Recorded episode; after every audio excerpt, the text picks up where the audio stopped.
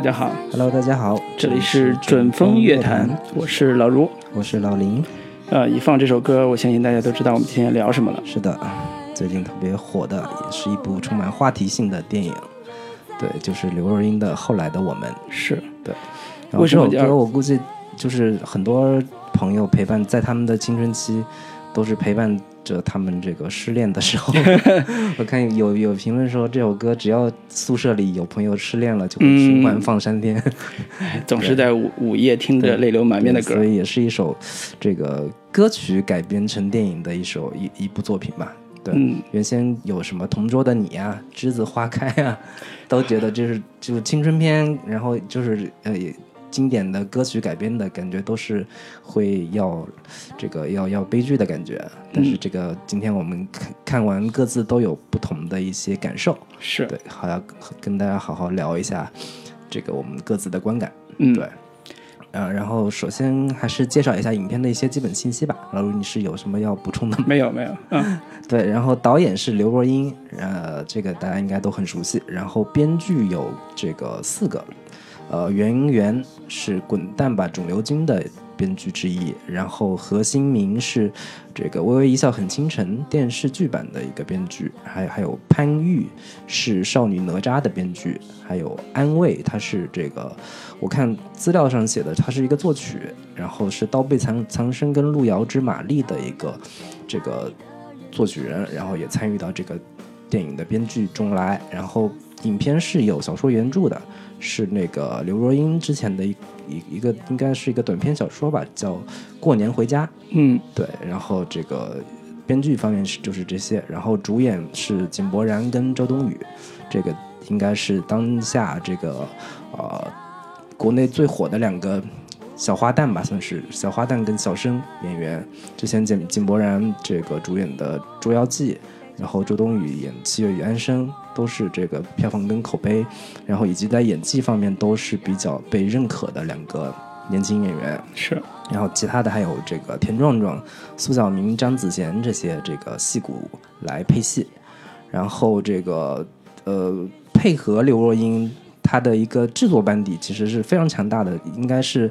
台湾电影的半壁江山都来支持这个刘若英的这部新作，嗯，处女作吧算是。然后摄影是李平斌，就是侯孝贤几乎所有电影都是他来担当摄影的。然后之前我们聊过的这个张艾嘉的《相爱相亲》也是他来做摄影，然后包括像《刺客聂隐娘》呀，嗯，《长江图》呀，当然也有一系列的这个呃商业类型片，比如说什么。那个胜者为王呀，什么我是女王啊，这些他也是这个摄影指导。对，然后剪辑是这个台湾剪辑剪辑的一把手廖庆松老师。嗯，然后这个声音杜笃之，就是如果大家看这个台湾金马奖颁奖的话，基本上全是这样声音全打了。对对对对对。然后这个化妆造型也是这个吴里路，是这个《七月与安生》《喜欢你》等这些片子的一个化妆造型。然后音乐是陈建奇。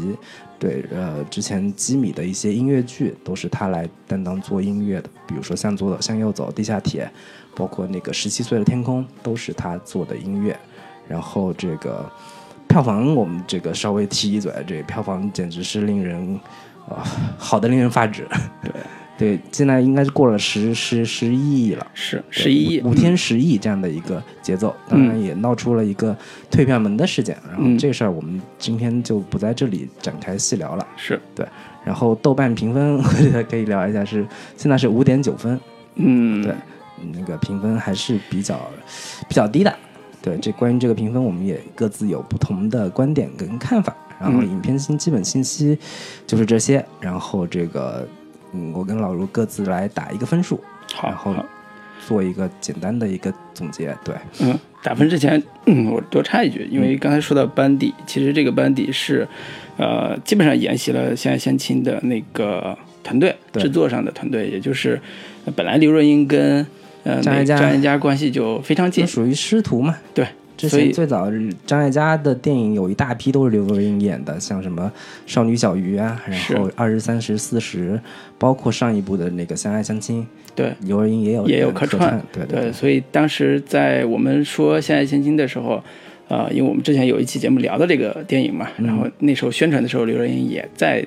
呃配合，同时也还推出了自己后来的这部电影。嗯啊、一开始我是对这部电影没什么期待的，因为一听说是歌改的，那就完蛋了。对，但实际上我在电影院看完之后，我个人是应该说是比较喜欢的，嗯，甚至说有你还没打分呢。有有很很很感动的，所以这就说到我的分数了。嗯啊，我的分数是七分哦啊，哦，豆瓣五点八，五点五点九五点九，对，我的分数七分，然后零点五分是我给最后结尾啊啊，不是读信那个结尾，是周冬雨选择。呃，那个就是周冬雨演的小小，告诉建青说我不会跟你在一起，这种、这种设定的结果，我回头会告诉大家为什么我会在这个点上打零点五分，就是这是一个我在我看来是，你我我把它叫做国产电影，嗯，国产电影的七分的一个不错的片子，当然，呃，争议很大，这部片子争议非常大，我我跟老林刚才在 我们在前期在那个的时候，对，也出现了很大的争议，所以我想今天我们会比较火热，在讨论这部电影的时候，嗯，那具体的优缺点我我等会儿可以详呃详细聊啊，简单聊是，我觉得前半部分对于北京的。尤其零七零八年前后的那个时间的描述，尤其是北漂这一族的描述，我没有见过比他更打动我的。嗯我没有见过比他更打动我的。当然，在里边对于建青这样一个男性如何走向事业成功这条路上，大家争争论不一。但是我依然觉得他是中国当下男生最典型的代表，以及最大身上最大的问题的一个凸显的一个症状。所以我推荐的人群是年轻的情侣，嗯，无所谓，你们爱看刘若英，所以去看；爱因为周冬雨或者井柏然去看，无所谓。看看完之后，我推荐看完之后的男生自己偷偷再去看一遍。啊 偷偷再去看对，偷偷再去看一遍，你会看到不一样的，跟你女朋友在一起看到不一样的东西。我这是我强烈建议的。就是情侣之间去看，难道不会就是各自在怀念 前任吗？这个电影真不会。我觉得会有这个可能性。这个我说完了。那林老师，呃，我这我给这个片子打的分数比吴老师稍微低一点，我是打六点五分。啊，嗯，就是我还以为你要打五点五分呢没有那么夸张，就是他他在在我心目中作为刘若英的这个导演处女作，我觉得是及格的。嗯然嗯后以及是有某一些某某某某些方面是能够给我带来眼前一亮的感觉的，我是嗯觉得能够给他加一一个鼓励分零点五分这样的一个分数。然后，但是我对这个片子，嗯，我我个人没有像卢老师评价那么高，我觉得嗯他在某些层面上是跟《前任三》是有共通之处的。嗯，就是从我不同意。对，在精神内核上，它其实是有共通之处的。它就是一部文艺青年版的《前任攻略》，嗯前任三》嗯就因为就是他在都都是在讲前任的故事，都是因为就是主角某些性格缺陷，或者是因为倔强，或者是因为其他什么原因，然后分开了之后。那个怀念彼此，然后但是嗯最终还是没有能够在一起。它本身本质上就是奔着这些痛点和这个这个这个这个所谓的共鸣点去的。嗯所以我觉得其实是是有很多充满了一些算计和比较鸡贼的地方的。嗯对，所以我觉得这个片子五点九分，然后看那个《前任攻略》《前任三》，它是五点五点八还是五五点六？我嗯觉得这两个分数其实是可以 作为一个互相参照的。就是我怀疑，就是呃，《前任攻略》的观众看这个后来的我们，觉得靠怎么这么矫情，这么这么的这个墨迹，然后好像三观也没有好到哪里去。你们嗯当年嘲笑我们这个前任前任三三观不正，怎么怎么样的，然后这个我怀疑两边这个群体有一个互相 踩。就是把对方分数打低的一个一个可能性在啊，嗯，然后推荐人群的话，我觉得首先肯定是刘若英的粉丝可以去好好的看一下，然后另一部分我觉得其实还是这片子更更多的，我觉得是适合女性观众看的，嗯因为我在电影院看的时候，身边的男性观众绝大多数看的也是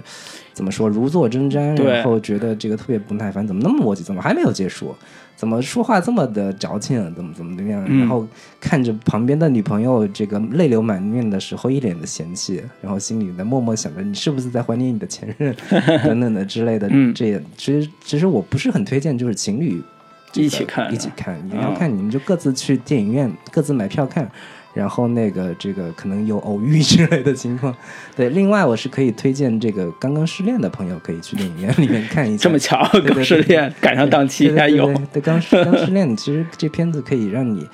呃，就是你可能陷入在陷入到自己情感的某一些呃这个迷思当中去，或者在现在里面拔不出来。然后我觉得可以去看一下这个电影的时候，可能会给你提供一些别的思路。嗯，或者说至少你先走出家门吧，去电影院里面，跟跟跟所有跟更多的人在，就走到人群当中去吧。是是是，大概这样的一个评价。嗯，总体来说我们还是比较正面的啊。嗯，对。对，但是我在豆瓣上看豆瓣上那些五点九分打打下来那些分的，包括一万人点赞的那种评论，都是极其的。我觉得用攻击性来都不为过，来描述这个。怀疑是水军是吗？我不怀疑是水军，我是怀疑好多人真的没看懂。我是怀疑好多人真的没看懂。那今天我们就请老卢给我们好好让那些没有看懂这部电影的人，好好重新再认识一下这部电影。对对对，既然这个豆瓣上这个恶评如潮，然后这个我们就先好好聊一下这片子的优点。哎，我觉得优点这个部分其实是想让老卢重点来跟我们这个。解读一下这个片子到底存在哪些你觉得特别好的，嗯，然后其他人可能没有看到的，尤其是豆瓣网友们没有看到的那些点。对，有些重点的那个优点我会详细说，有些大家一眼都能看过去的优点，我就简略说。嗯，呃，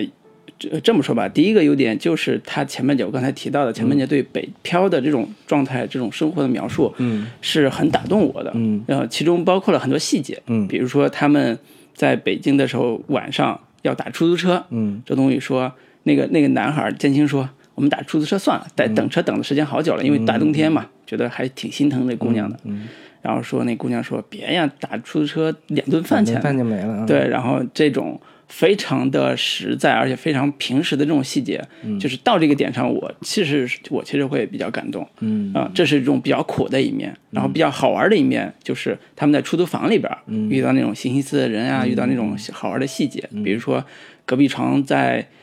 哦哦叉叉，嗯，然后周冬雨就自己就在里边嗨一下，然后那个发泄一下吧，假装教程吗？对，假装教程来发泄一下。包括他隔壁有一个男孩是那种 AV 的收藏者，那是个，那叫大叔是吧？对他是一个 AV 大叔，猥琐大叔是个 AV 收藏者。他俩人就建青跟他俩在修电脑的时候有一番对话，嗯，就是那种。A V 女 A V 女优的 对大关口，嗯，什么小泽玛利亚，什么什么亚，这个亚那个亚，就是来了一大串儿，就这种是我看了是会特别会心一笑的。这个也是电影院里当时笑声笑的 最最热烈的一个，男生看了都会笑，因为这些看了也会觉得，哎，好像是我我男朋友就是这样的，对，就是这种。遇到知己的宝剑仇知己嘛，中间有的台词，盘道嘛，对，就这种感觉是特别的，有有有有这种生活气息，而且又不做作，嗯。啊，虽然他们过得很苦的，就是生活条件你看就很差，但是在里边有很多很多细节都能感受感受出来年轻的力量，就是年轻人在真正在北漂的时候，他们遇到那些呃苦乐的生活，这种这种前半节给给到我的冲击力是非常强的，嗯。啊，以至于我都。呃，联想到好多好多我自己当年在零七零八零八年的时候，零九年初吧，在北京生活的那个那个前后的经历，生活细节，对生活的细节，所以这种我认为是写的很不错的，编剧功力也在，所以这是很厉害的一点啊。那这是第一个第一个部分，嗯，呃，第二个部分其实好多人都会很喜欢那个周冬雨在不是周冬雨就是那个田壮壮老师对。在最后读戏那个表演，嗯，当然这个也形成两派意见，一派意见是说我太感人了，最催泪了什么之类的这种商业卖点，另外一点另外一个地方是专业影评人一旦看到田壮壮开始读戏，就在想为什么又是田壮壮老师负责泪点部分，对，强行煽情，对，因为上一次在《相爱相亲》里面已经有过这么一次，对，也是他在最。赵张老师啊，对，在车里边，然后跟张艾嘉在那说这个什么，我买辆新车什么，嗯，总回顾他们当年就是在一起的过程，以及说现在我的一个心态，是对对对，是。但是我真正想说的，最后刚才讲的最后那一部分加零点五，其实最核心的原因还在于这部电影的到最后，虽然前半截非写的非常好，后半截写的有问题，但是它整个的落脚点的这种。重量还是非常的棒的。我想举的例子就是大家一直争议非常大的，呃，呃，建青跟建青成功了，嗯。回衣锦还乡，因为他或者衣锦还乡在北京买了房子，嗯。回到家跟他的爸爸说，你就跟我到北京住吧，我已经买了大房子。然后这时候他已经带着那个小小也一起回来了，假装还是他女友，同时他也把那个话告诉小小了，就是你跟我回去吧，虽然我们分手了，但是现在我成功了嘛，对对不对？嗯以前知乎上有个有个话特别牛逼，就是如果你遇到前任，你会对他说什么？嗯，中间有个特点赞特别高的就是，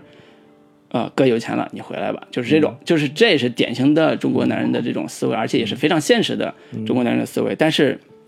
小小的回答是让所有我觉得这个你嗯。你有点就是丑化我们中国男人。你觉得国外男人不是这样想的吗？有欧美有男人有我觉得这个其实是一个有普，遍但是我觉得中国男男生在这一方面是特别重的啊，这是我的结论啊。等会儿我们可以争论。从自己身上得出来的。哎是，是有有有，对，啊我觉得你就以后大棒子挥出来的时候，先打自己一棒子，你这样会 风险小一点。是对这个结论，我先摆这儿，等会儿咱们讨论。然后这时候小小的回答是什么？是，呃，难道你认为我们当年分手是因为你你穷我才离开你的吗？嗯、表面上是这样的，但实际上其实我们联联系上下剧情，其实并不完全是这样。然后他拒绝了。竟然拒绝了这样一个男人在北京买了房，一套两百平的大 house，、要接他们去住，甚至跟他恢复感情的这样一个爱的请求。嗯这基本上是引起了轩然大波。在我看到所有的评论里边，就是轩然大波说：“你矫情什么呀？你作什么呀？一个女生你什么都没有，在北京，你有这样一个你特别喜欢你的人，奋斗了好好多好长时间，一年吧，终于成功了，然后买了房，为你提供了这么好的条件，他依然爱着你，你为什么不跟他在一起？难道就是因为你觉得？”有那么一点点小小的尊严的受受伤吗？因为他觉得你是个势利的人，所以你是的呀，你那个什么，但是在我看来啊，我的解读可能会有点过，但是我还要说一下，我的解读是，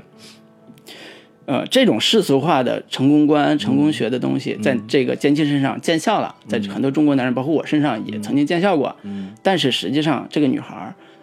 还是最渴望的，就是对爱情的认可和理解。什么叫认可和理解？就是。你并不是因为你有房了，我才愿意跟你在一起。这个，如果说刚来北京的时候，小小是这样的人，但是后边小小已经不是这样的人了。他愿意跟建青在一起过苦日子，嗯，愿意跟他长久的在一起，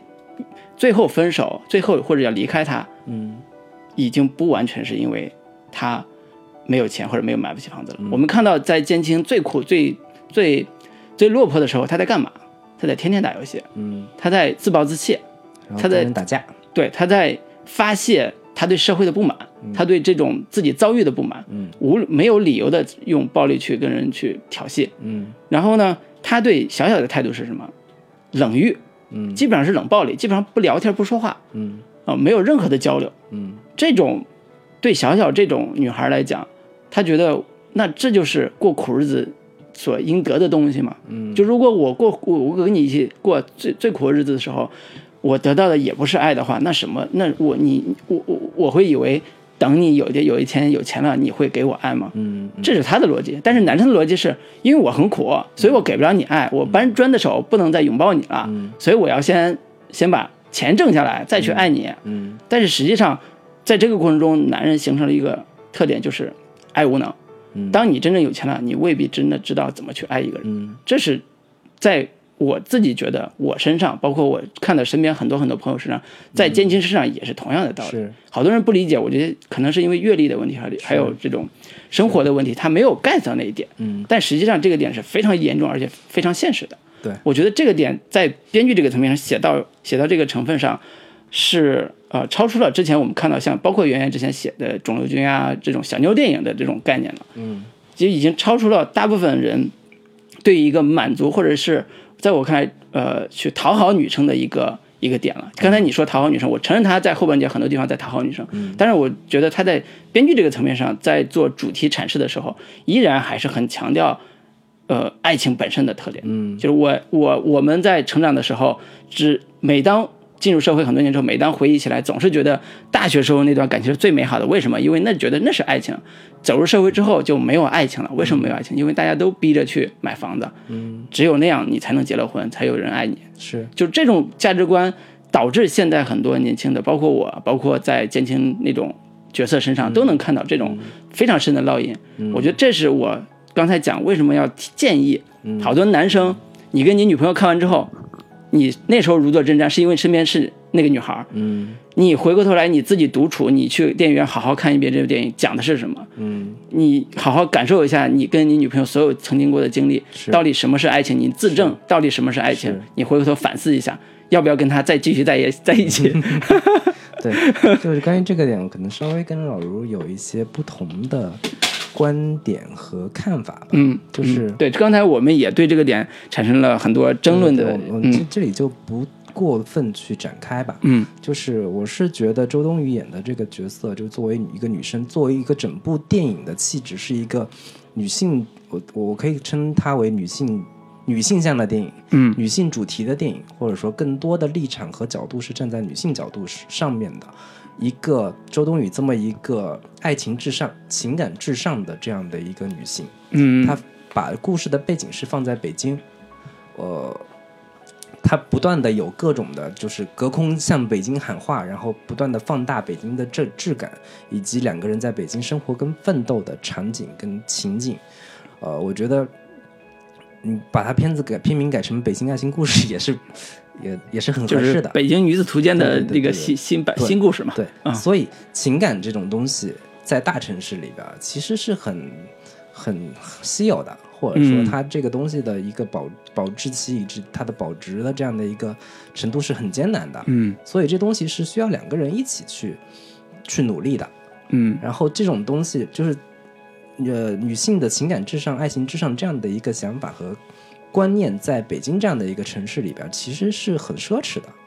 嗯尽管我不不否认说女性就是天然的情感动物，她们天然的会对于情感的，就是需求度或者要求或者是纯度是很高的，这东西是没有问题的。但是我觉得对于两个人的情感来说，在小小跟建青这两个人的情感关系来说，两个人是会发生不不同步的问题，但我不觉得这东西就是小小这样的情感至上。他在价值观或者说在情感的，或者就是在一个正确程度上，就一定更高级或者更高。我觉得更多的是，我是我站在一个男性角度来说，他为什么不可以教会他某些东西？嗯，为什么他不能去跟他一起去让他成长？一起成长？嗯对，一起去成长，一起嗯去让他学会怎么去爱。嗯我觉得这个东西本身，男女在情感的成长过程当中，本身就是女生被会比较早熟，嗯，男生就特别幼稚，成天就打游戏，成天就是看看 AV 这些东西的。对对。你为什么不能陪着他一起成长？对。那你如果不能陪着他一起成长，你后来跑过来跟他说，就后来后后来就是拿着自己这样的一个叫道德就情感标准或者道德标准去去去去要求的时候，嗯我觉得其实也挺也挺没有道理的。对，所以这部电影我觉得他写的好的地方是在于他提出了问题，嗯就是提出问题，就是你这样一个男生，在你遇到像小小这种女生的时候，你哪怕多年之后你还遇到她，那你怎么去能够得到她的爱？嗯你怎么表达她你的爱，得到她的爱？这是个问题，他没有给到一个很好很好的结结果。相比较而言，呃好好呃好莱坞有一部我特别喜欢的电影。真的是特别特别喜欢爱情片，叫《当哈利遇见塞莉》。嗯，这部电影就是给了答案，既有了问题，也有了答案。回头我可以细讲，现在不讲这个。先不聊。对，现在不讲这个。我 我我我觉得这部分我还是先说一下我我认为的这部片片子的一个优点的部分吧。啊，我我我嗯我我还是再接着你刚才说那个，呃，多说一句，就是小小为什么要拒绝建青那个、那个部分？他其实前面有一个铺垫，所以也不叫铺垫，就是前面有一个预设，就是呃，小小说，就算不是他中间有个大金句嘛，后来的我们终于没了什么我们什么遗憾的，他说你就算是当年我们我跟你在一起，嗯，你后来还会还会去会去找小三，嗯他的这种说法是非常坚决的，就在小小在小小那边是说的非常坚决的，说明小小对于建青的恋对爱情的认识或者对感情的认识是非常清晰的，他理解这样的男人，他理解你成功之后你的选择到底会是什么，是因为他觉得你对待感情的呃呃叫什么描述，嗯。在电影里边叫上可九天揽月，下可五洋捉鳖，是一个男人征服世界之后，你才会得到一个女人的心。但实际上，并不完全是这样。嗯。好多人认为是这样，我也曾经认为是这样，但是并不完全是这样。嗯。一个女生，她看待爱情的方式就是刚才讲的，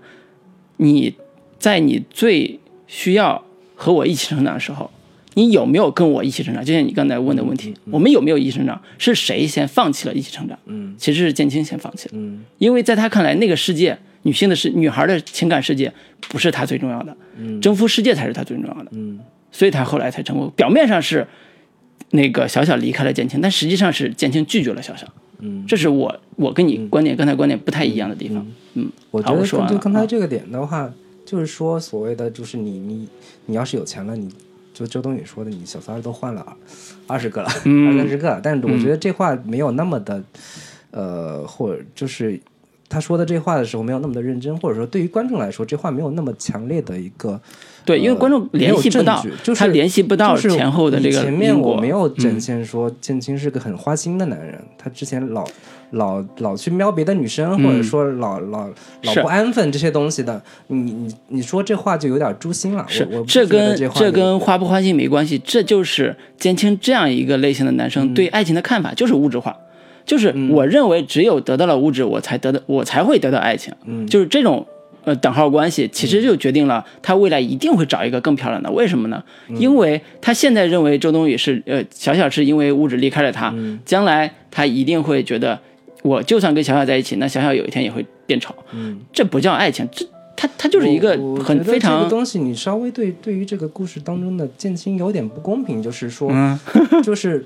呃，纪默然演的这个角色，不是说我觉得我有了有了物质我就有爱情，嗯不是说因就是这个是这样的一个因果关系，而是说我想要有更好的物质来维来来保保护我们的爱情，嗯能让我们的爱情走得更、嗯更好一点，能给你一个更好的未来。嗯我觉得这个点其实是绝大多数观众能接受跟认可的。是但这东西也没有说一定说中国男人就是这样的。那，我也觉得这个。没有问题。但是还是回到咱俩刚才说的，嗯就是你在指责说小小没有，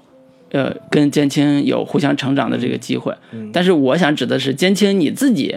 放弃了这种机会，嗯是我想咱俩的立场就差别就在这儿。所以这个这个故事我看完之后，我一直在想，当年我们遇到另外一个朋友一直跟我们说的一个话，我现在还是非常认同。男人成长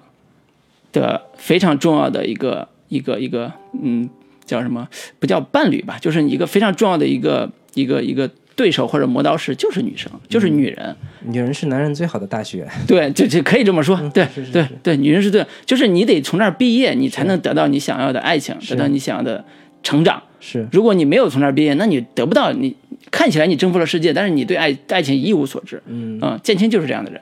我我我想说的就是这个。所以这部电影，如果我想，你可以叫拔高，你可以叫误读或者解读的话，那点就在这儿。嗯，我我跟你，我估计我们我们之间最大的就是分歧，就是我不认为这样的男人有多大的错，嗯我我依旧认为这是一个呃男女性别在对于同一个事情上的认知上的一个差异。我并我我真的也没有觉得说情感至上，或者说这个特别这个怎么说很纯粹的认为感情就是哪怕没有物质，嗯只要我们两个人幸福，这这两个之间有存在高下之分。嗯，这是我我觉得是我们我并不并不站在一个批判的角度认为这样的男人一定有做的不对，嗯或者说这样的女生就一定有多好。嗯。对，这个是我我我的一个那这就是咱俩的不一样的地方。我很非常坚持认为坚青就是在感情上是有问题的。嗯，他得表达没有人在感情上没有问题的，所有人感情都是一个对慢，慢所以我我在想说，就是你得意识到问题。我我不觉嗯得就是一个电影要去批判，就是站在一个某、某种道德高地，或者站在一个嗯更高的高度上去说你是对的，你是错的。嗯我觉得这个这个东西没有什么太大意义。我觉得嗯只、只有客观的去呈现，说这世界上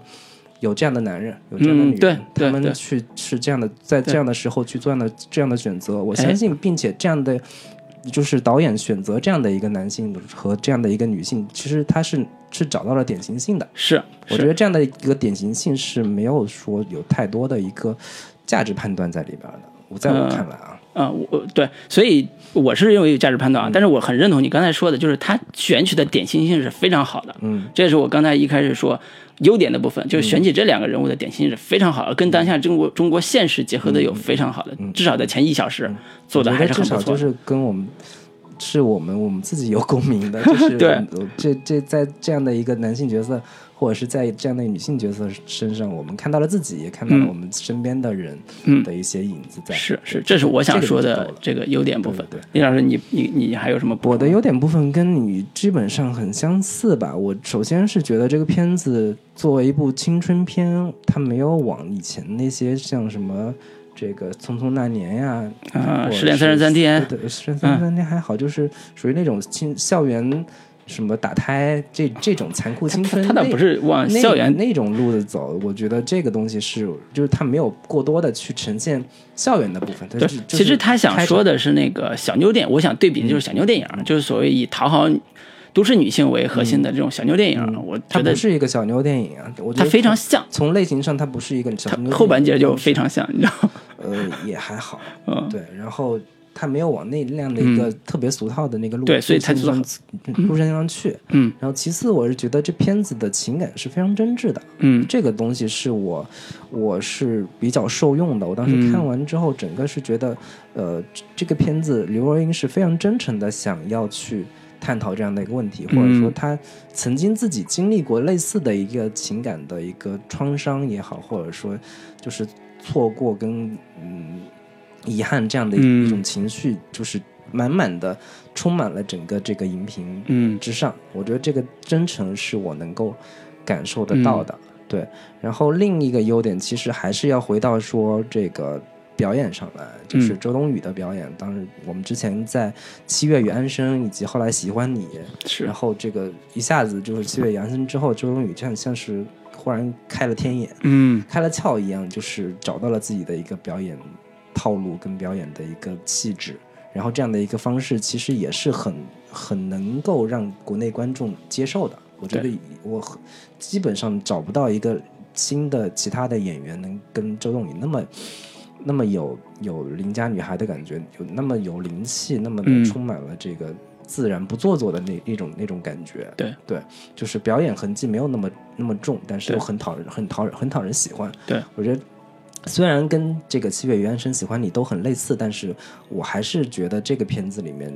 就是能看到还没有腻到那个对没有没有腻的感觉，或者甚至说，我觉得我甚至比之前那两部电影更喜欢周冬雨。在这部这部片子里边，我看到的是我之前看过最好的一个周冬雨的一个表演状态。嗯，对，以及井柏然这样的一个角色是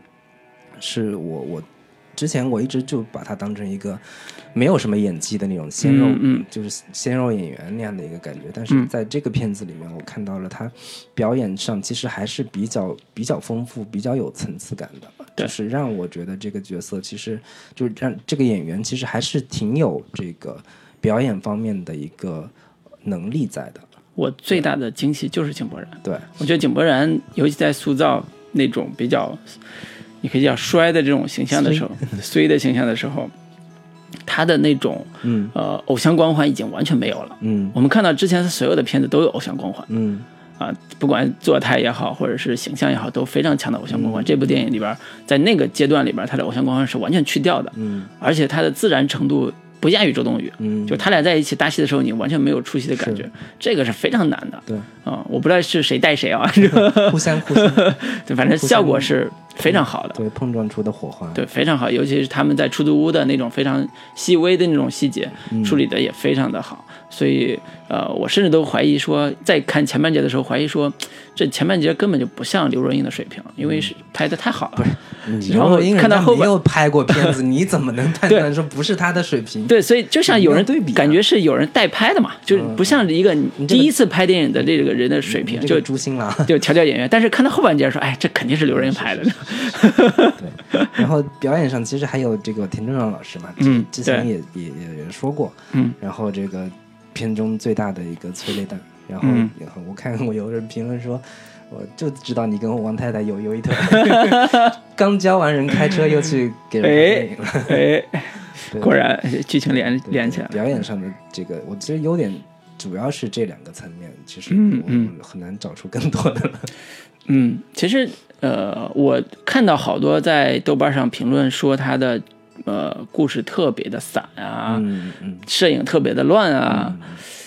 我甚至都有时候讲，我们豆瓣的人哪来的自信说这种话，你知道吗？就是你看电影有没有仔细在看这故事到底在讲什么？就是有时候会，当然大家尊重大家发表那个意见的权利了，我们也在发表意见嘛，对吧？也有人骂我们，无所谓了。对我们 就是摆摆出来的，对对，片子到底哪里好？对对对，其实就可以是一种反驳嘛。对，但是我还是想说，这部电影在呃呃故事结构上是有构思的，嗯这种构思其实。呃，你说大也小，说大也是，说小也小，整个格局相对是以小格局开场，嗯，就是以过年回家这个设定，就刚才刘若英那个短篇小说的设定，过年回家这个设定开场，嗯，然后以两条呃，基本上是两大条的那个时间线来相互串联，讲一个一对年轻人的爱情故事，嗯，呃，其中讲到这个呃呃现在式的时候是用黑白的像。影像来来来表达表达的，其实你看到后边，你会理解他为什么是用黑白的，因为他跟他的这个男生建青做那个游戏有关系。因为我不就不剧透了啊，回头大家自己看。了半天了，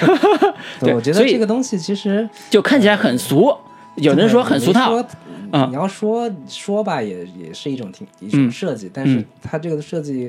有多好吧，其实也谈不上。对对，我想说的是什么？就是过年回家这个设定，嗯，非常好。是我认为非常好的，对，是我认为非常好的一个设定。呃，好多人看了之后带着批判的眼光说：“这不就是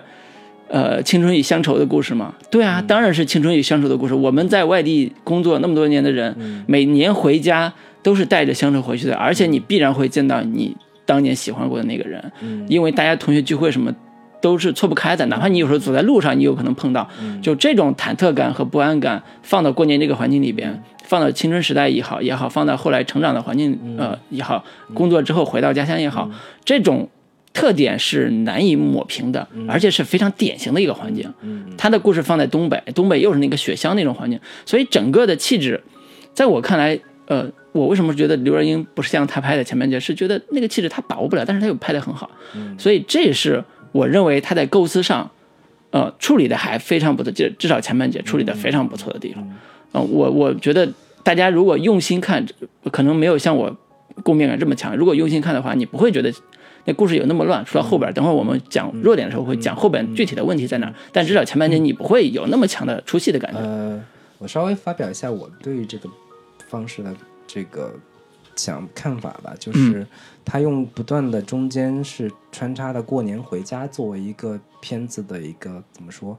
过渡点，或者说作为一个片子的一个串联方式，嗯，我是觉得这东西吧，就是不过不失，嗯，就是作为两个在北京北漂的人，他们每年的一个，就是包括我们也是一样，就是每年作为一个生活的一个总结，或者说生活的一个呃逗号，生 生活当中的一个这个呃呃一个小小间隔，其实就是一个过年回家，嗯，其实是一个挺。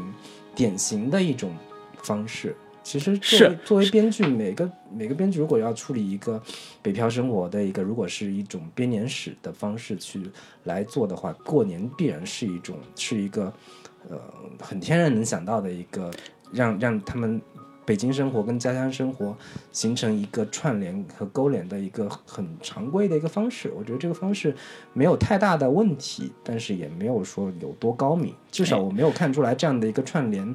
在推进剧情上有多大的一个呃有机的一个一个一个推动作用。嗯，我觉得我想说的是，即便你觉得它还是很普通，嗯，但是我们看以往的所有作品里边，嗯，没有在这个点上真正发挥的，嗯，就是我们都觉得过年回家是个非常典型的中国式的乡土。呃，和乡乡土和城市之间勾连的一个情境的东西，但是即即便即便如此，还是没有一部真正的好的作品能够表现表现出来的。尤其像现在这种电影的这种。我说一个前提啊，就是很多东西我们没怎么表现，是因为我们拍这拍这类片子的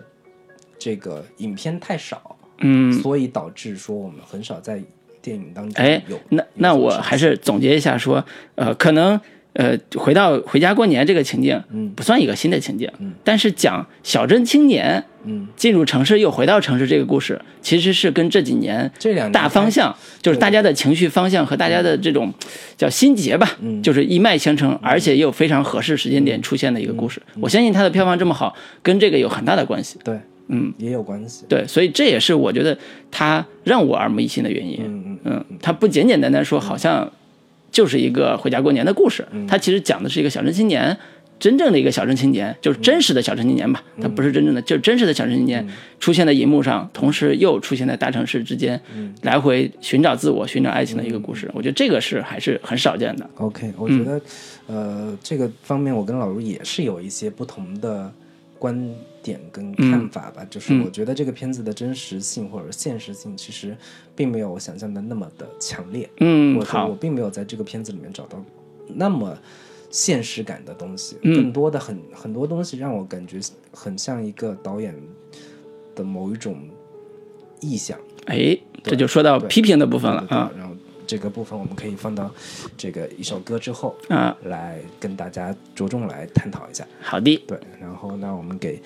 大家带来一首这个后来刘若英这首歌的一个原版，就是这个日本的一个乐队叫 Kiroro，然后他们原先的一首这个歌叫《未来走呃走向未来》。好的。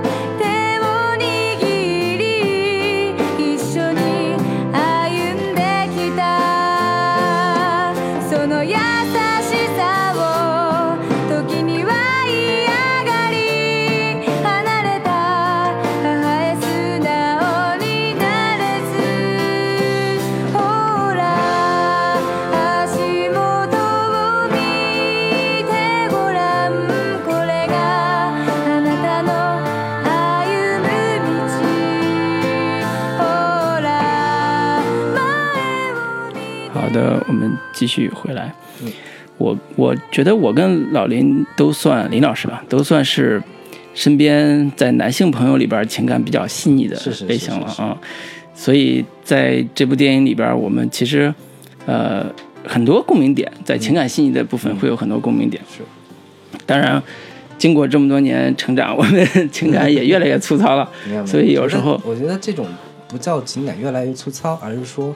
呃，有了更多的对于人生的体验之后，没有那么的两容易被煽动，呃，对，没有、嗯。一方面是没有那么容易被煽动，另一方面是没有那么容易就是呃黑白分明，嗯，没有那么的这个不就是非黑即白这样的一个一个一个去去判看待一个事情。是，或者叫特别感性的去美化一些东西。对对对，嗯。就是很多时候，我是属于既会站在男性角度上去考虑一个问题，也会嗯。站到女性角度去考虑一个问题，想想这两边可能都存在的某些问题，或者说有些东西可能就天然是无解的，对。就是那就那就先搁置起来，不要去简单的去做一个判断。嗯，对。对，然后说到这个片子的一个优点，我当时后来看这个豆瓣的时候，呃，有无数的人提到说这片子，呃，尤其是后半部分极其的矫情，嗯尤其是台词这个部分，我不知道老卢你你对于这个观点有什么看法？比如说它里面出现大量的这种张嘉佳式的那种、嗯那种鸡汤这个台词，比如说什么“幸福不是故事，不幸才是”，是，或者说后来的我们什么都有了，却没有了我们。对，然后什么，尤其是这个壮壮老师的那 那一封信里边，什么嗯想不负此生真的很难，什么之类的。嗯嗯，这样的一些鸡汤台词就不太像是我们日常生活当中嗯对话能说出来的，就是一下子我就我我感觉刘若英一下子这个文艺腔就出来了啊。对，这个感觉就出来了。我当时、嗯。我之前看看过他有一些早年出的一些专辑里边就有大量的这种这种语言方式的文案，嗯，对我我就一下找到了那个熟悉的感觉。对对，我不知道老卢你认不认同这个片子所谓的一个台词矫情的这个问题？呃，我这么说吧，我这个电影里边我出戏大概三到四次，嗯呃，出戏的部分大部分跟台词有关系。就刚才你举那几个例子，就是我出戏的部分。嗯他只要一说我就出戏，嗯因为我之前看的前半节就是一个非非常真实的一个人设的一个东西，你后来强行给我加鸡汤，这我受不了的。你再怎么感动，什么后来的我们没有了，没有了什么。什么遗憾的与你有关，就类似这种，我操，直接出戏了。而且我最出戏是什么？最出戏的是，呃，陈奕迅的歌，啊。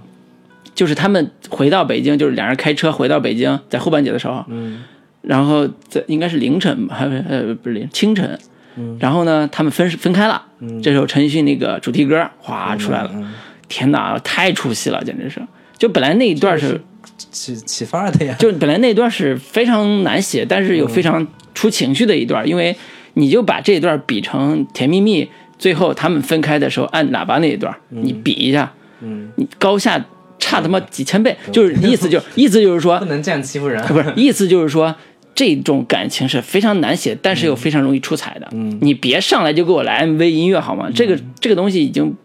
对我来讲是完全是不奏效，而且是让我恶心的。嗯，就就是这是我我对这种出戏的点，还好，因为我看到后半部分的时候，我就觉得这个片子的气质已经是一个 MV 配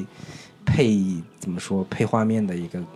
一个一个一个一个作品了。就是它其实前面也出了大量的就是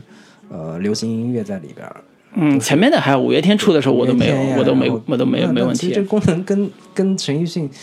不一样本。质上我觉得没有不一样那么大的，，就是它的时间点不对，你知道吗？嗯就是五月天出的时候是为了缓解尴尬，然后又有一点青春的美好，我觉得这完全 OK，完全没问题。但是陈奕迅那歌出来的时候，他出现的点是两人分手的点，你不需要再通过台词什么遗憾的是什么我们什么之类的再来再再去点那个主题，因为这个情绪已经到了，你要你要完成的是他们通过一些动作，通过一些。表情也好，来升华一下这个，点到而止，而且又能让人心心心碎的那种感觉。你上来来音乐这个事儿，就我都觉得不只是及格不及格的问题啊，就是属于审美已经就是太太太 low 了，就那种感觉。嗯嗯，这个是我看到后边后半节的时候，觉得刘若英还是她导的一个很重要的理由，就是她整个的审美在后半节是嗯。全线崩塌。如果我觉得这个这个东西这个电影好的话，我觉得是编剧好，嗯。就是编剧在前面把人物跟前边那种呃北京生活那种情境扎得很好，嗯。后边可能刘若英发挥的更多更大一些，但是真的是有问题。你这个不能 这么去，就是摘的那么清楚。嗯一个作品我知道编剧出来但是谁加分谁谁减分还能看出来。前半部分就说是编剧好的，嗯后半部分那编剧是不写了，是怎么着？这就看审美嘛所以我我是我是真的觉得谁加分谁减分，在电影里边是看得一清二楚的。嗯，是可以看出来，但是不能甩锅，甩不了锅。对对对，反正这都有责任。就是缺点部分，我觉得首先还是说这个台词的矫情的这个部分，我觉得嗯确实是存在的。就是前面我觉得整整个故事前面大部分时候台词还是比较的，嗯嗯，导演也是在力求就是真实化、日常嘛。日常化、嗯。现实感的那些、嗯。那些台词，你忽然蹦出来这样的一个感觉，像是这个高中生就是女高中生写作文的时候才嗯就是歌词嘛简单说就是歌词。嗯我就觉得有点、有点出戏，但是也还好。这个东西我真心不觉得是，就是哪怕矫情那么一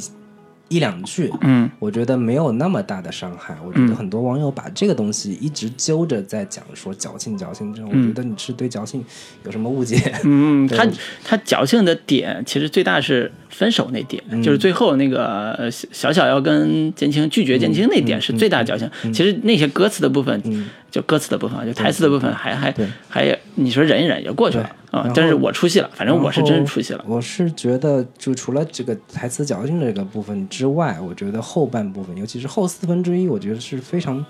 在我看来是非常拖沓的。嗯就是这个电影，我觉得也就是半部好电影。嗯然后就是到他们在那个呃雪地里边，两个人在那飙一大一长段台词的时候，我觉得这、这片子基本上已经走向崩坏的一个方向了。嗯然嗯后尤其是说那个那个台词还有各种的尴尬，就是呃这一长段估计有个十几分钟吧，嗯没有什么别的事儿，就全在那各换场景，恨，就是换场景聊。对台词不断的在在说什么，有点像那种什么，如果当时劝你，当嗯时这个吻你，也许结局不同，结局不一样结局难讲，就是这种 这种烂大街的人，不断的在嗯重复跟强调，然后这个两个人哭哭啼啼的，不断的在在在在烘托和渲染相同的情绪，我就看得非常的厌烦。这个是嗯我当时看的时候的一个很强烈的一个感受。其实。影片其实有更好的一个收尾的一个点，比如说你直接就收在两个人要要也不是拉着手要去开要去来一发之类的，然后被同事看到，嗯然后认出来，同事也牵着一个小骚扰的手，嗯然后当时两个人就瞬间这把火就灭了。我其实截到截到这儿，基本上也就也就差不多了。对啊，这这个情绪点到了就行了。情情绪点到了，你用后面不断的在重复同一种情绪点，嗯，我觉得这个就就显得这个片子很很拖沓嘛。你拖沓到两个小时有什么意义呢？对。对。对，其实这种梗啊，就是这种两人聊天来谈过去也好，谈人生也好，嗯，我们文艺青年最喜欢的是，呃，那个《爱在日落黄昏时》啊，对对对，那个三部曲啊，嗯那三部曲你看完你就知道说人家是怎么聊的，人家聊的境界是哪个境界。好像你你你对这么就是搞来搞去，我对但是有些年轻观众还是比较喜欢里边那种 I miss you 的这种梗嘛，嗯。就是哦 I miss you，我想你，然后男的接着哎呀我也想你，对我这时候女的说英语的朋友说这个语法是不对的，应该叫 I missed you，对，然后说 I miss you 的另外一个意思就是我失去了你，对我错过了你，我终于失去了你，是吧？就就这种梗，在很多层面上还是会打动现在年轻观众的。包括你说我完全没感觉嘛，也不是，嗯也有一点感觉，但是你不能。就像你说的，你的节奏点还是要把握的再准一点。如果你是整个戏前后都都用这种聊天式的、场景式的来结构，那你有无数种办法去处理。如果你前面结构是相对还是比较情景化的，相对还还是结构比较清晰的，那你后边还是要再处理的紧凑一点，不然的话，只能用 MV 画面来来来回拖了。音乐 MV 上来就堆那个，就像我刚才讲的，我都已经嗯到了崩坏的地步。我看的时候，我都已经到了崩坏的地步。了。嗯，所以这是的确会对观看产生比较大影响的一个、一个一个观感。对，嗯，就是还有一个点，我其实是觉得这个片子其实在现实感上没有那么强的一个一个重要的原因，就是、他在男主剑青他的职业身份的设计这个这个点上，嗯。他一直在做游戏，嗯。然后那个毕业之后也没有去工作，嗯。说之前搜狐畅游找嗯。找过他，他他也不他也不愿意去，然后嗯，搜狐畅游我们在的时候对对对。工资可挺高的。对他自己在在在这个出租房里面埋着头去开发一款这个独立小游戏，也不知道他用的什么引擎，他那个扩展上 能不能带得起来？对这样的一个一个一个身份设定，然后他这个当小小离开他之后两个月，然后他开始发愤图强，然后这个在两个月时间内就把这个游戏给开发出来了。开发出来之后，这个马上赚到了，我忘了是六十万还是六百万这样的一个一个一个一笔第一桶金吧，算嗯，是六六十万，第一笔是六十万。对六十万的一这个这个这个收入，我觉得这个设计其实是非常的不合理，或者说不合不符合现实的一个设计。就是首先，呃，稍微有点不太合理的就是，他你你之前早干嘛去了？人家姑娘离开你之后，你你两个月之后立马就开始这个投入投入到忘我的工作当中去，好像是说那个小小不离开你，你就没法好好工作，你没有成功就是因为忘前男友嘛，对对就是小小自己也总结说，我这辈子就忘前男友，对你你你跟只要我离开他，他就会会你会跟我在一起的时。候，我就没有没有没有办法好好投入工作，或者说，嗯，你离开我之后，我一下子放松了，还是怎么样？我觉得这个其实有点不是很很说的说的明白。然后另一个点就是就是他开发了这种独立游戏，在当时的中国游戏玩家里面是不可能火的。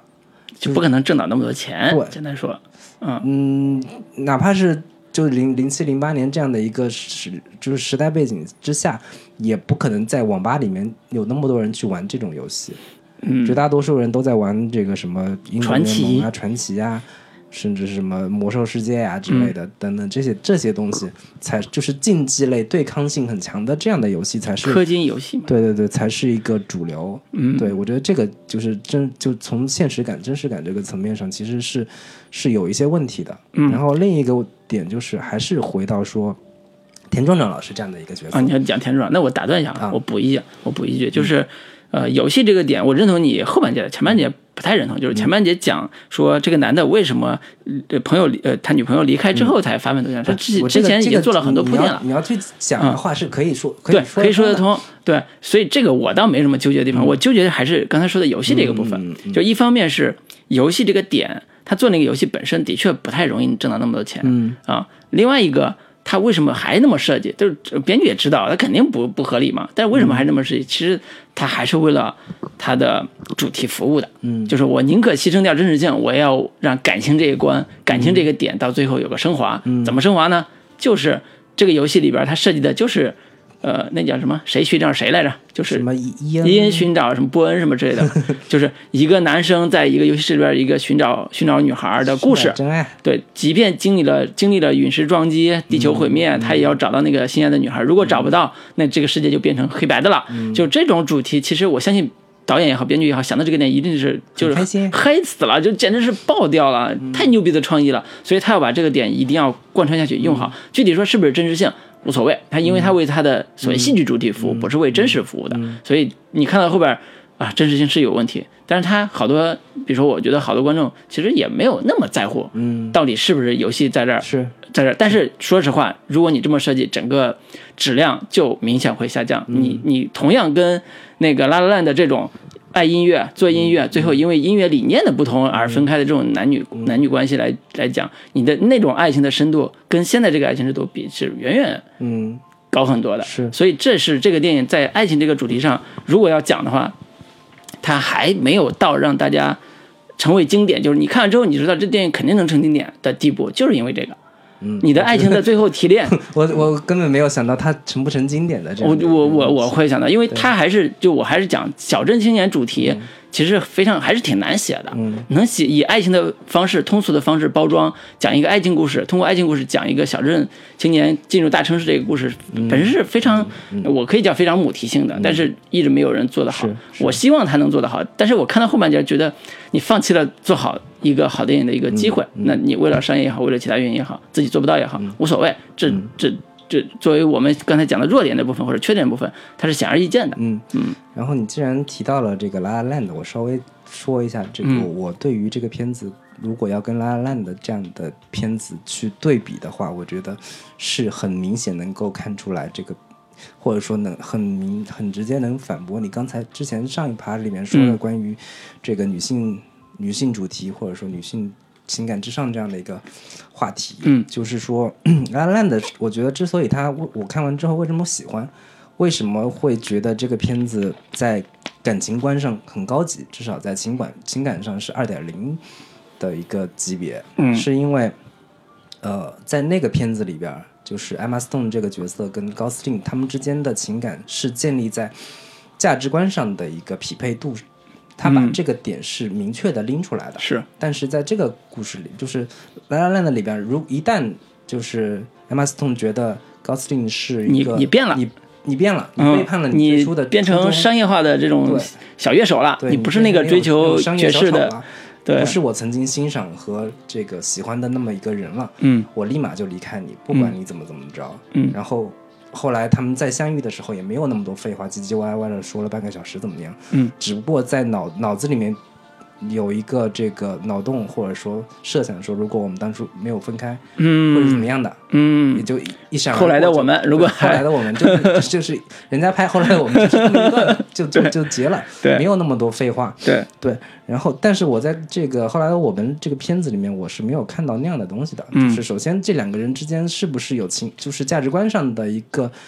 匹配，或者说价值观上的一个冲突，我是没有看到的。嗯所以我看到后边小小是义正辞严的说：“你你你你有钱了就你就可以收买我的灵，收买我的灵魂了吗？对啊，收买我的尊严了。我觉得这个东西跟我当时当初看看什么《流星花园》，或者说看其他的哎，那个还是不一样，我觉得没有本质上，我觉得还是不一样我在我看嗯来是没有、没有太多本质上的区别的，就是嗯你自己的价值观、你自己的一个人生目标、人生存在都没有在前面的前面很明确的，就是张扬出来、展现出来。嗯。这样的前提之下，我是没有办法认同你这样这样的电影是一个女性主义电影的。我觉得他前边没有像你说的那么的呃像《灵魂花园》这种感觉，嗯。他其实也之前有过一些铺垫，比如说呃他在呃小小这个人在进到北京之后，嗯。不停的换男友，嗯。其实他选的都是很世俗功利的选法嘛，就是什么又是博士啊，又有房啊，或者有什么，但其实，在很多细节里边能看出来，他其实知道他为什么要选这个，嗯。你可以叫他功利心，但是他也知道说那些男的对他并不好，嗯。那些男的对他并不好，他知道说，呃，不管是买什么东西啊，或者感情也好，对他并不好，他知道爱情的标准是什么，嗯。他为什么选择跟建青在一起？因为建青对他的感情是真挚的，而且你不管是嘴上说上个九天揽月，下个怎么五洋捉鳖，至少他俩的这种互动和情感的真诚性、真诚度要远远高于其他所有男人。嗯所以这是他选建青的也非常大的理由，他非常明白他为什么要选建青，嗯但是为什么要拒绝建青？就是因为建青。咱们可以回回到之前那个点上，就不说了，就回到那个之前点上，大家可以再听那个、那个部分。嗯这个是我觉得是比《林花花园》这种，因为你给我买房，你你你你你要怎么着，嗯你给我钱我就给你什么之类的。因为他之前那个场景里边也还有一句话讲是，呃，他爸爸说的，你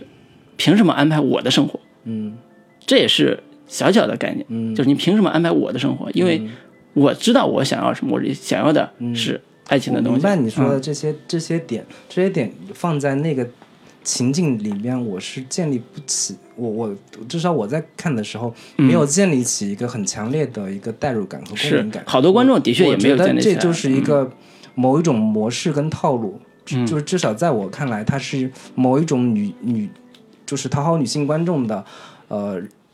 让她显得特别有尊严、特别有自尊、特别有独立感、独立感的这样的一个模式。在我看来，在这样的一个情境之下，所以我是觉得，我只是把这些对话当当成是某一个模板的台词而已。嗯我并没有真正的建立起你这个人物，我没有在前面看到你有多么强烈的一个价值观，嗯我没有在前面看到你一直呃所坚持的和遵循的原则有多么的强烈。嗯我不能说你没有，但是你我没有看到你有多么的强烈的一个价值观上，像 Emma Stone 这样的一个角色。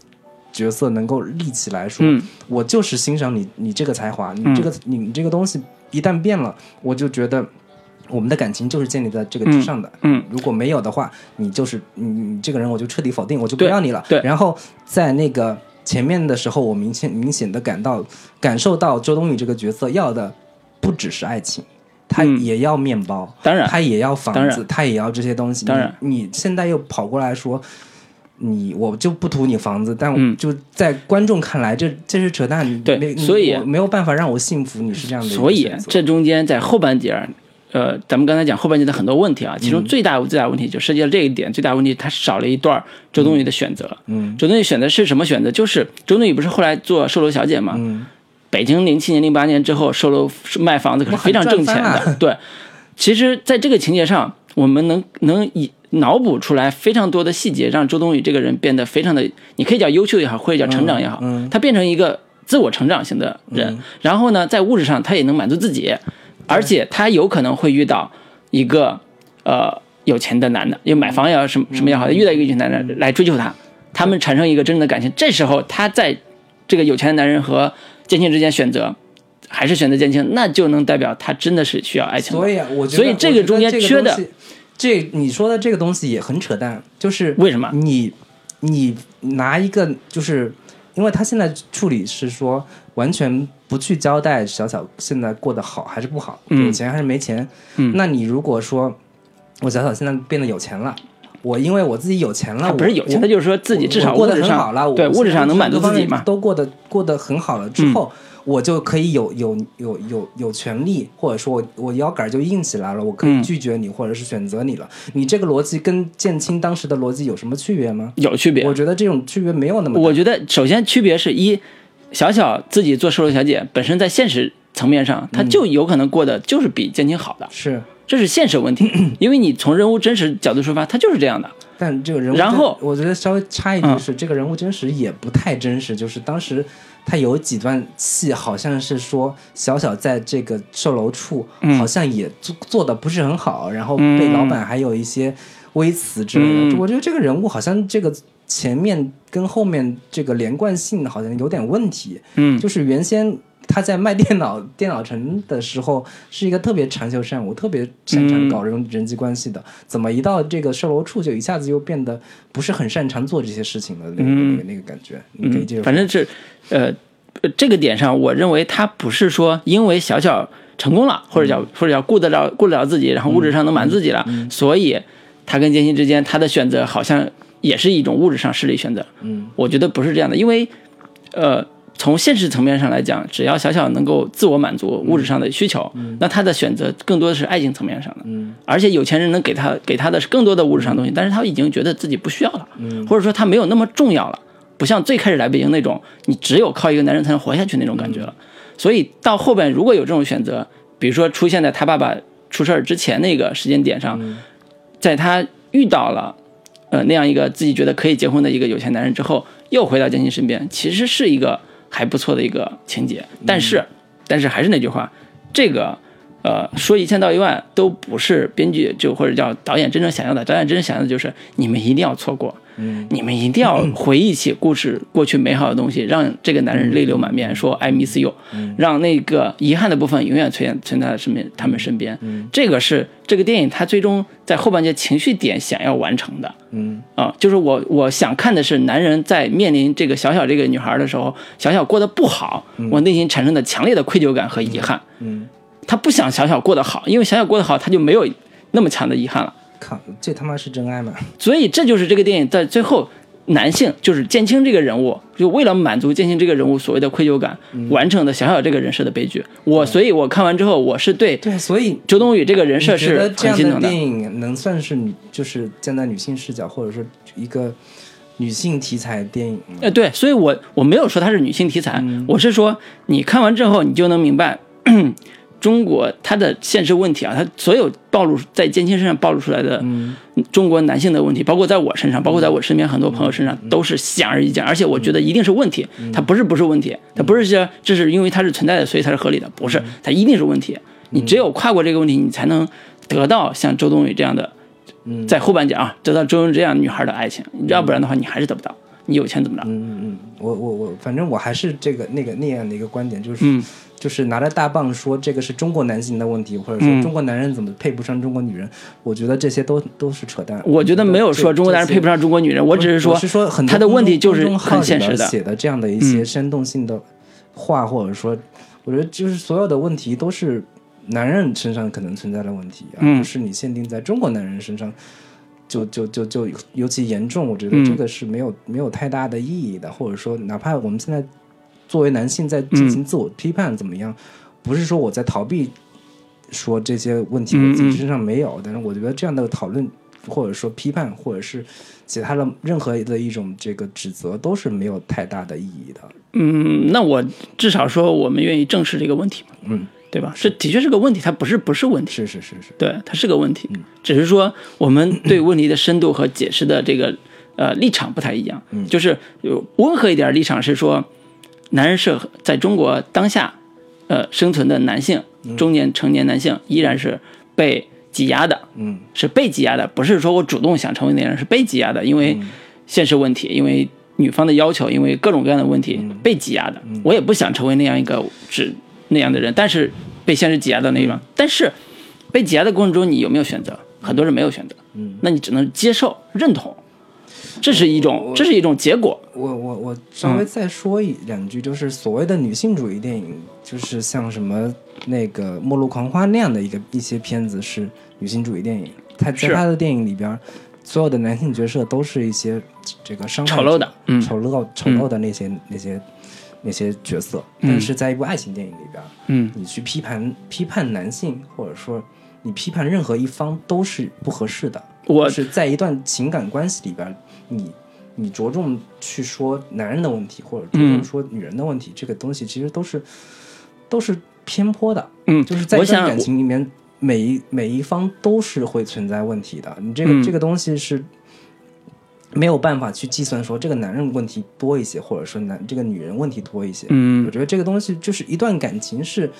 一个愿打一个愿挨，或者说嗯你情我愿的这样的一个事情，然后嗯你去分析出太多说这个是男人的问题，这个是女人的问题，最后他们最后导致他们分开的是最核心的问题是男人的问题。我觉得这个是我我特别没有没有意思。这就是咱俩争议的地方，对这就是我的观点，这就是男人的问题。为什么呢？我要还是要举例子，嗯举什么例子？就是《当哈利遇见 C 莉》这部电影，嗯。在九五年，大概九五年前后的美国的一个，应该算是它名义上是独立电影，但是实际上是好莱坞非常火的一部爱情、爱情电影。它的主题就是，呃，一个男生他一直不相信跟女生有真正的友谊，嗯。所以他坚持说，那我跟你之间就没有什么所谓，就算有爱情，那也是炮友那种感情，嗯。不会有什么友谊的这种成分。但是经过十余年的时间，嗯他们经历了在纽约市经历了反反复复的各自的爱情故事之嗯后，最后还是走到一起。你可以从中看到他们两人怎么去互相克服自己的问题、成长的，尤其这个男性，嗯尤其是男性。你说这个男性没问题吗？一定有问题。他前面暴露出来他的自大，他对女性的漠视，他对女性呃情绪的漠视，以及他对女，甚至在有一次在他们在饭馆里边吃饭，女性假装高潮，告诉男性你不要自以为是，以为你很牛逼，我们自己女性是可以自己装高潮来满足你们的虚荣心的。那这种的对男性的批判，在后边经过爱情的磨砺，经过爱情的成长，是完成了十余年时间，靠时间的这种磨砺和靠呃友谊也好，成长也好，完成的这一种爱情的叫呃圆满。嗯是男人成长的那条路，那你不能说男性没有问题。这个电影里边，其实我还是说，他暴露出男性的问题，只是他没有解决。那部电影暴露出男性问题，但是解决了。我我我最后我我嗯不不要再针对这个问题说太多了，我最后嗯稍微再说一下，我不我我我最核心的观点是说，我不在乎是说男人的问题还是女人的问题，或者说嗯我。因为经就是自己经也也也也经历过各种的情感上的各种事情之后，嗯我不太喜欢这么去看待问题，就嗯不太喜欢说去分析说这个东西是男人的问题，或者说这个东西是女人的问题，当然都有问题，嗯。就是你没有没有太大的意义拿来说，拿把这个东西去指责，就是你们这些男人怎么怎么样，那你同样再去指指责说，同样也男人也可以，男性导演也可以拍拍一堆这个关于女性的电影，说你女人多么的虚荣，多么的无知，多么的怎么怎么样，这个这这两方面都可以说，但是我可能站在更宏观的或者说更更高的一个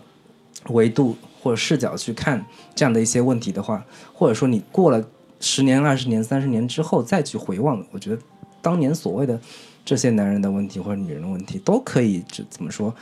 相逢一笑泯恩仇，或者说更更更长远的角度上看，所谓的男人的问题还是女人的问题，最终归结起来都是人性的弱点和性格上的缺陷，每个人都可能会遇到，每个人都可能会。会会会会面对的这这样的一些东西，嗯然后我觉得没有太大的意义，或者没有太大必要去过多的去进行说指责和批判，说嗯你们你们这些这个男中国男人就是有劣根性，嗯我觉得这个东西就没有太大的必要了。嗯啊，这个我我最后想说的就是这个，明白明白明白。我现我相信，经过我俩这个后半截一大段辩论之后，好多、呃网友也有自己的意见啊。嗯就是如果你觉得对，我觉得有什么意见，我就是觉得可以多交流一下没有，啊我我其实不太愿意我们后半部分嗯就是这个偏到这样的一个话题上去争论。我觉得还是最终还是回到这个片子本身上的一个一一些问题上来吧。然后这个关于缺陷缺点的这个部分，老卢你你这边还有什么补充吗？嗯，缺点部分我刚才讲的，呃，大块儿的缺点已经基本上都讲完了。我觉得细节细微末节东西没有必要细讲啊、所以我就没有需要补充的。就是还是是说这个我我之前稍微再总结一下，就是那个台词上稍微有点矫情，这个是一个比较大的问题。其次是后半部分，我觉得确实是有点太拖沓。后半部分从剧情设计到嗯情绪点的问题都非常大。对啊、对，就是如果没有那个呃田壮壮老师最后力挽狂澜来一封信，那基本上完全都看不下去了。嗯嗯啊，都到这种地步了。对，以及是说，我觉得这个关于绝大多数女女性观众在田壮壮老师读读信的那个刹那，基本上就是达到了泪点的高潮。嗯，影院里面这个哭成一片啊。嗯而你当时没有在这个 这个点上有泪流满面的时候，我有感动，嗯。我有感动，我的确有感动，因为呃那封信其实写的技巧性非常强嗯。啊、就是先以娓娓道来的方式，呃讲一个小细节，豆包粘豆包的小细节，然后进进入到一个情绪里边，嗯。最后以辜负和就以上一辈人怎么看待下一辈人的爱情和呃结局的方式，以辜负和不辜负的方式来呃，你可以叫祝福，你也可以叫释然，嗯就是来来释然这种感情，它其实代表了，其实代表了作者的态度，就是导演和编剧的态度，就是你这种遗憾还是要释然的，嗯。所以这是很催泪的，因为后来的我们嘛，那歌后来唱的就是终于明白了如何去爱，但是你已经不在了嘛，你这种释然你要表达出来这封信就是完成这种释然的表达，这个表达本身是会勾起非常多的情绪，如果所有人都失恋过的话，那一定会勾起这种释然的情绪，但是未必能和解啊。失，恋，我觉得那未必的时候应该没有几个父母会给前女友写过信吧？就就那意思，就是说你要把它当成一个多年的女儿这种方式来看待的话，那最后的这种释然是从换个角度来讲，是从男性从那个减轻的角度来完成的。是，嗯，所以这也是他最后能够催泪的一个很大的原因。反正我当时看到最后那一段的时候，我是我是有点稍微出戏的。嗯，就是我我我在看到那封信出来的时候，我明白导演想要干什么。嗯，我有我有点本能的在抗拒抗拒这样的一个方式，因为我之前最大出息的已经过去了。给我煽情，给我催泪，我我所以我在全程我在看就读这封信的时候，我是我是在回头看其他的啊，观众的一个反应的，就是我几乎整个影院里所有女女生都在那个点上纷纷的掏出纸巾在嗯抹眼泪，对对。然后最后再我们再说一个点啊，就是对这个点补充一下，因为前面不是有张嘉佳的那个呃身份嘛？对，这点不就是张嘉佳最惯用的短篇小说里边那种父母最后留一封信给给那个分手的女朋友啊，然后告诉你，对你们这些年轻人不懂得不懂得珍惜幸福啊 对对对什么之类对的这种，对对对，这一脉相承。我觉得这个张嘉佳把握大众情绪点的这个水准上来讲还是可以的，你可以觉得俗，但是还是可以的。然后最后再再说一个一个一个一个小点啊，就是我看很多这个知乎上、网豆瓣上也都在讨论的一个问题，就是关于这个道德感的问题，就是说，嗯，你你一个结婚了的男人，嗯跟你现在的跟你这前女友。嗯，就是那黑白现实部分这段，两个人在一个酒店里面，两人说着以前多么怀念、怀念过去的生活，然后包括以前上上床的种种细节等等的，在两个人虽然没干什么，然后但是你作为已经有有有了孩子了，已经结了婚的男人，你这么做合适吗？嗯。以及说很多人在心疼他老婆，感为着为他老婆感到可惜，嗯。感到很很很不值，嗯。然后这个，就其中还有个桥段是说，这个老婆打打电话是跟他视频的时候，儿、嗯。就是儿子不断的说我要看看厕所，我要看这个上面下面三百六十度也要看酒店看一遍。然后这个周冬雨一直在躲，嗯。就是尽管这个电影这个场景的时候，电影院里面笑的这个很开心，但是嗯。你所有人在带入到自己的生活当中，如果你老公当时在外边跟前女友两个人在在在在在互诉衷肠呢，然后还瞒着你不让你知道这事儿，你你你你自己心里怎么想？对，关于这样的一个道德感的一个批判，你你知道，如你你你自己有什么样的？我觉得这种情境出在电影里边出现的时候，大家会心会心一笑是正常的。嗯，但是回过头来看完之后，在网在微博上批判这种周冬雨这种所谓的三观的问题，呃包括她老公的三观问题的，我觉得就纯纯脑子有病嗯，啊、这是我看法，就纯纯脑子有病。为啥？为啥你得说给给你？就就就这个这个道德感，我觉得其实是属于很正常的一种呃思维方式呀。就是如你看电影是觉得呃是可以的，毕竟是别人的故事，那你嗯再带入到带入回来想说，如果我自己老公是嗯。遇到了前女友，两个人在，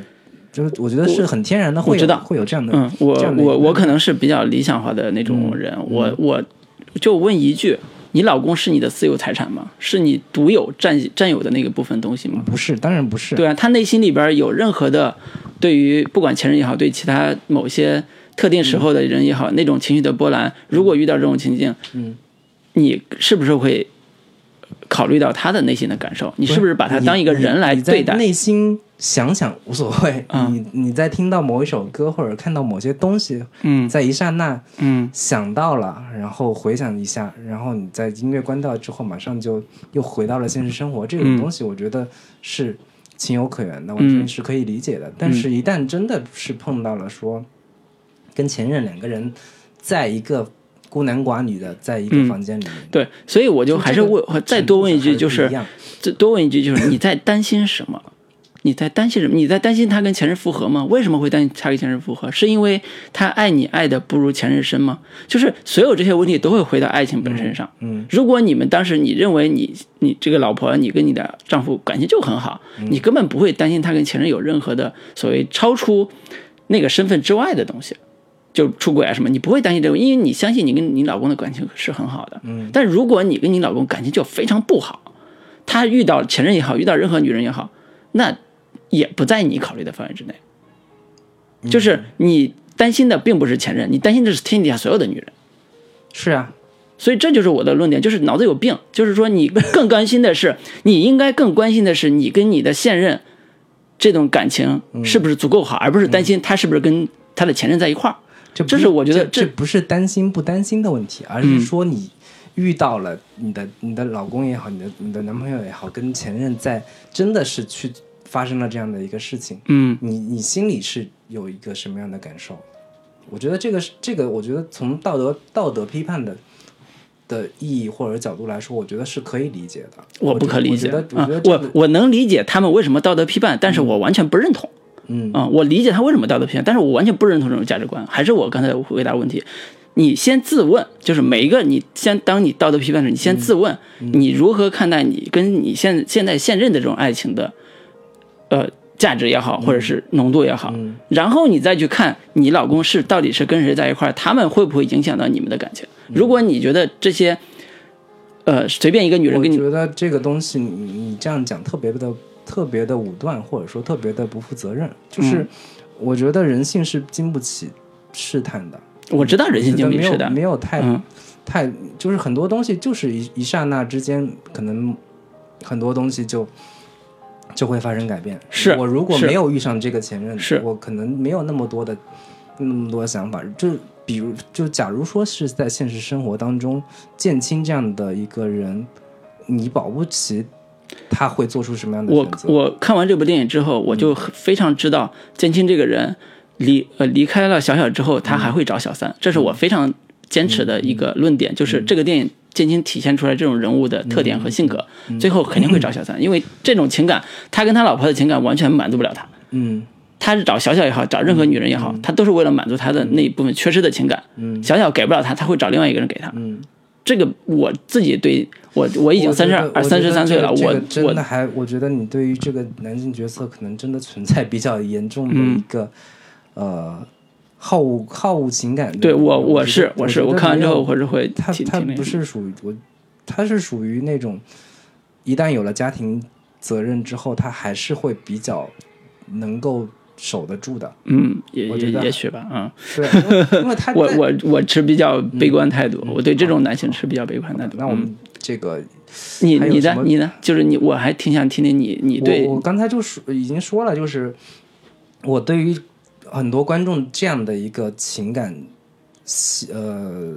就是就是以三 以这种呃道德观念来评判他俩人同处一室，产生一些微妙的情感这种的批判，嗯。就是不是说我理解啊，就是说他是网友是非常愤怒的，说你凭什么你为什么不是说有，嗯。不是说都非常愤怒，我觉得是至少我我在我看来，我、我也觉得这样是有问题的。嗯我觉得有随着我年岁渐长之后，我觉得在道德感这个层面上，我会越来越趋向于保守，嗯。或者说越来越趋向于某些这个，嗯，就是用用道德道德眼光去看看这看待这样的一些情感问题，我觉得是合理的，并且是我我能够接受的。嗯。对，就是，嗯，假如是我，我、嗯。我去设想我的妻子去跟她的前男友两个人在一个房间里面说说了一大通，甚至嗯。还说两、两个人已经打算要这个拉着手回房去嗯。来一发、这样的一个一个情况之下，嗯。如果不是碰上同事的话，两个人嗯。就说不定真的就已经那那什么了。嗯。对我觉得这样的一个嗯状态是我不喜欢的。我嗯。我我我我天然的觉得，从道德的这个角度上来说，这个不管是小小还是建青，他们这么做确实是有问题的。嗯，我更喜欢像《拉拉烂》的里边，两个人隔着隔着半空嗯对望一眼，你脑子里面有、可以有各种的脑洞去去设想，但嗯是，请你不要不要跟我们，就是不要跟我扯那么多，嗯请你不要再跟我说那么那么多有的没的，嗯，就过去了，就是过去了。对对对，所以这个。呃，从道德问题来看电影，其实一直不是我们想聊的一个重点嗯啊。但是实际上，在很多时候，我们不得不面对这样一嗯个现实困境，就是当我们在聊艺术的时候，我们不得不兼顾现实中的道德。就是不能因为你是个文艺片，你不能是你是个文艺文艺青年，嗯，你天然的就有道德豁免权。我觉得这个东西你是不是太，我觉得把自己想的太太太崇高了。嗯，我是我只是说，他有这种道德犹豫是更真实，会对这个人物增加更真实的戏份。如果说好，大家坐而论道，完全没有什么情绪的波澜，那就没什么可聊的了。这是戏剧服务的部分，也是人物真实的部分。对，就是真实中可能遇到这种事情，他俩真的就开炮打放的开房打炮去了，这个也是真实的一个设定。只不过说我们你从中你看的是更多是道德东西，还是更多的是情感东西？这是我更坚坚持的，就是你应该更看看重情感的东西，更看重他们俩的情感的转折和走向，到底为什么会这个样子？其实对我们真实生活是有启发的。但我我我另一方面也很理解，很多人到了某一些年纪之后，他会天然的把某些道德标准放置在更更更高的标准，更高的位置，嗯嗯嗯。或者说情感素质情感情感标准，其实是某种青春期荷尔蒙的某一些这个影就是作用，在到了更成熟的年龄之后，什么事儿该做，什么事儿不该做，这事儿比遇到前女友、前男友嗯，更重来的要，更重要。对，当然当然，这也是我当时看这个这个场景的时候，我心里稍微会有一点不太舒服的一个嗯。很重要的一个原因。嗯，对，哎，所以这个电影如果它说好的地方，都在于勾起我们自己的共鸣感，嗯。或者是自己的对人生或者过去的经历的一些呃想想嗯。呃，你不叫幻想吧，就是想一些想法吧。嗯。嗯，我觉得这是他，呃，在我看来能我给到七分，给到其实远远超出他质量的分的一个很重要的原因，就是他还是能很很多细节能够打动到我，跟我生成长经历和人生经历非常像，面临的问题、面临的困惑、面临的人生选择有也有非常像的部分。嗯。对。然后最后说一点关于这个片子，我另一个稍微苛求一点的一个一个一个缺点部分，就是我觉得这片子到一直到最后，我也没有觉得这个片子有突破它的它的一个格局上的一个嗯，呈现。你说哪方面格局？就是最终还是没有让我看到说这两个人在分开之后有一个更更洒脱的，或者说更豁达。人家人家不就隔空对喊了吗？不是这个这个东西，北京，对你你我很好是吗？是说这个，比如说我们有人说这这是一部低配版的《甜蜜蜜》，但是从展哎，比《甜蜜蜜》是差的，对展现时代差不止背景一点半点啊展现一个更更更真实的呈现一个时代氛围和这个时代的一个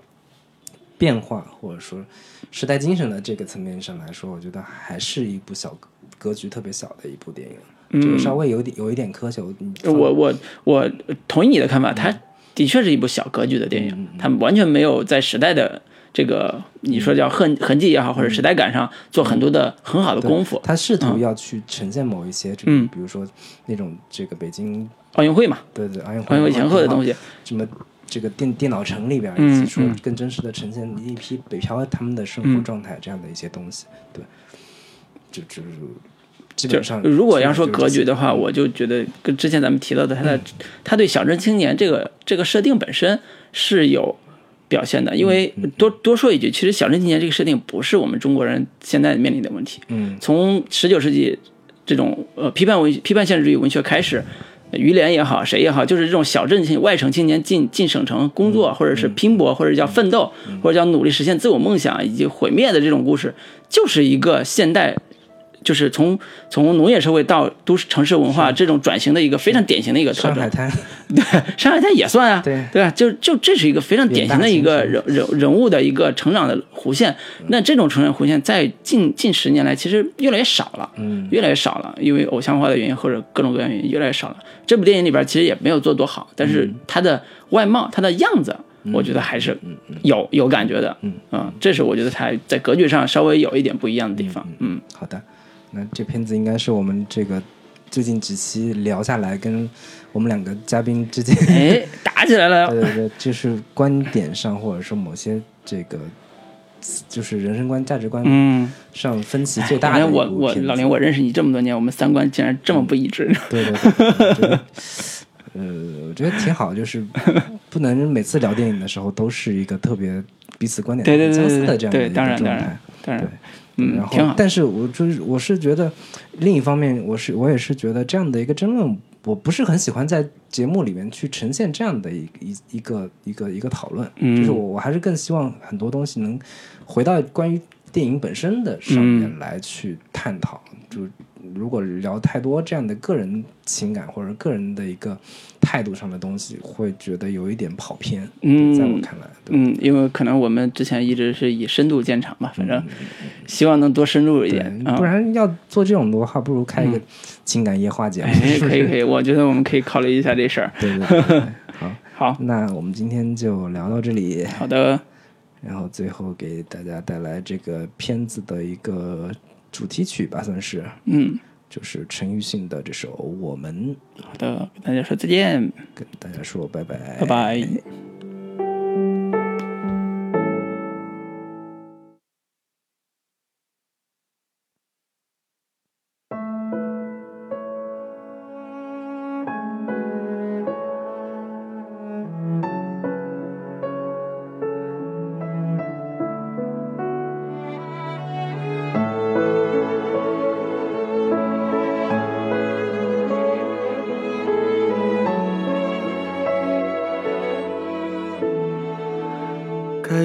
的别说了，你懂得就够了。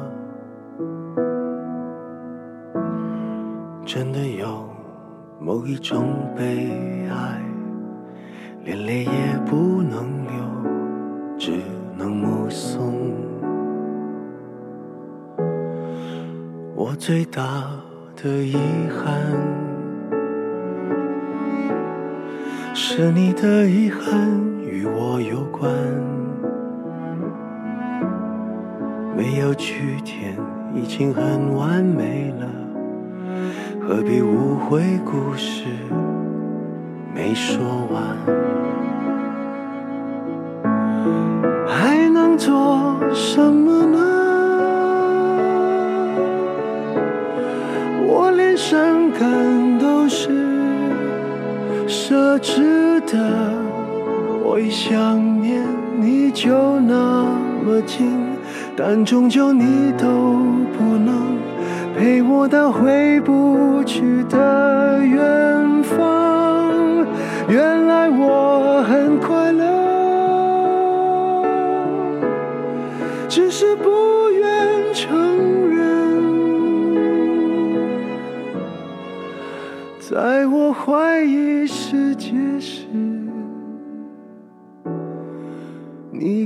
你